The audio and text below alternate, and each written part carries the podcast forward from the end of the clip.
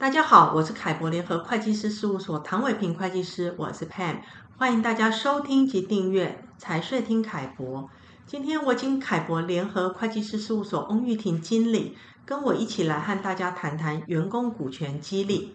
Chris 你好，Pam 你好，各位听众大家好。呃，凯博呢有协助很多客户进行员工股权激励的规划还有实施啊、哦。那我们也将于二零二二年九月十五日。举办线上研讨会，针对员工股权激励实务来进行详细的解析。那欢迎对这个议题有兴趣的听众，可以到我们的网站上面报名参加。那我们今天在这里就先来做个实务的分享。好的。那人才呢是影响企业竞争力的重要因素。那如何能够给予员工激励，然后留住关键人才啊，是每个企业都很关心的议题。那激励呢？这件事情跟一般员工福利相比，其实在性质跟目的上有很大的不同。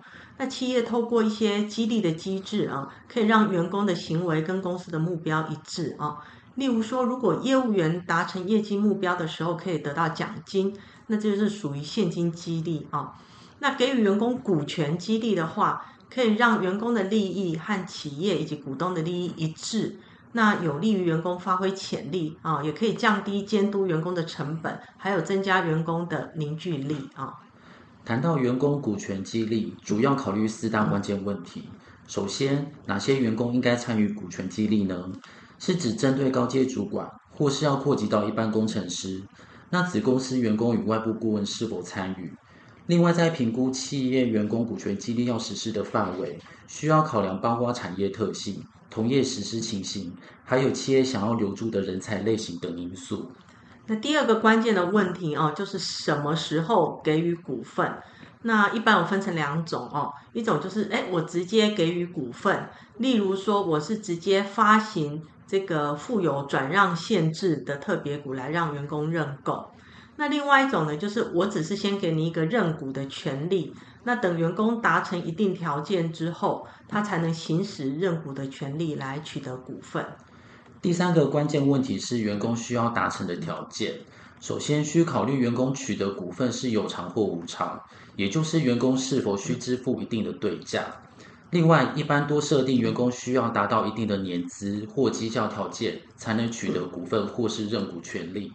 那第四个关键的问题哦，是要怎么来决定合适的法律形式？那不管是哪一个国家或地区的企业啊，其实都可以实施员工股权激励。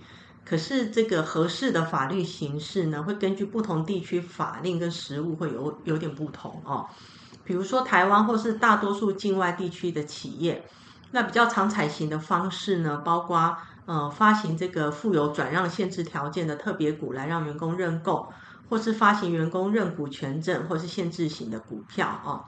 那可是，在大陆地区呢，其实比较常见的哦，会是采用员工有限合伙哦这个形态来作为员工持股平台。另外，也需考虑几个面向，包括员工股权对原来股东的稀释的影响，还有对企业财务报表盈余的影响，以及对员工本身的税务影响。是的，那还有其他成本哦，例如员工认股权的发行跟衡量哦，可能会涉及需要评估报告。那股权激励呢，怎么反映在财务报表中作为薪资费用？这也需要精算，或是对企业价值要给予评价啊、哦。那限制型股票呢，可能也会涉及到银行的信托费用。那又例如大陆有限合伙这个员工持股平台呢，其实也需要设立跟维护的费用哈，这些作业费用，那这些都是实施员工股权激励的时候也要考虑的成本啊。那针对员工股权激励，如果有任何相关问题，欢迎大家呃跟凯博联合会计师事务所联系。谢谢大家今天的收听。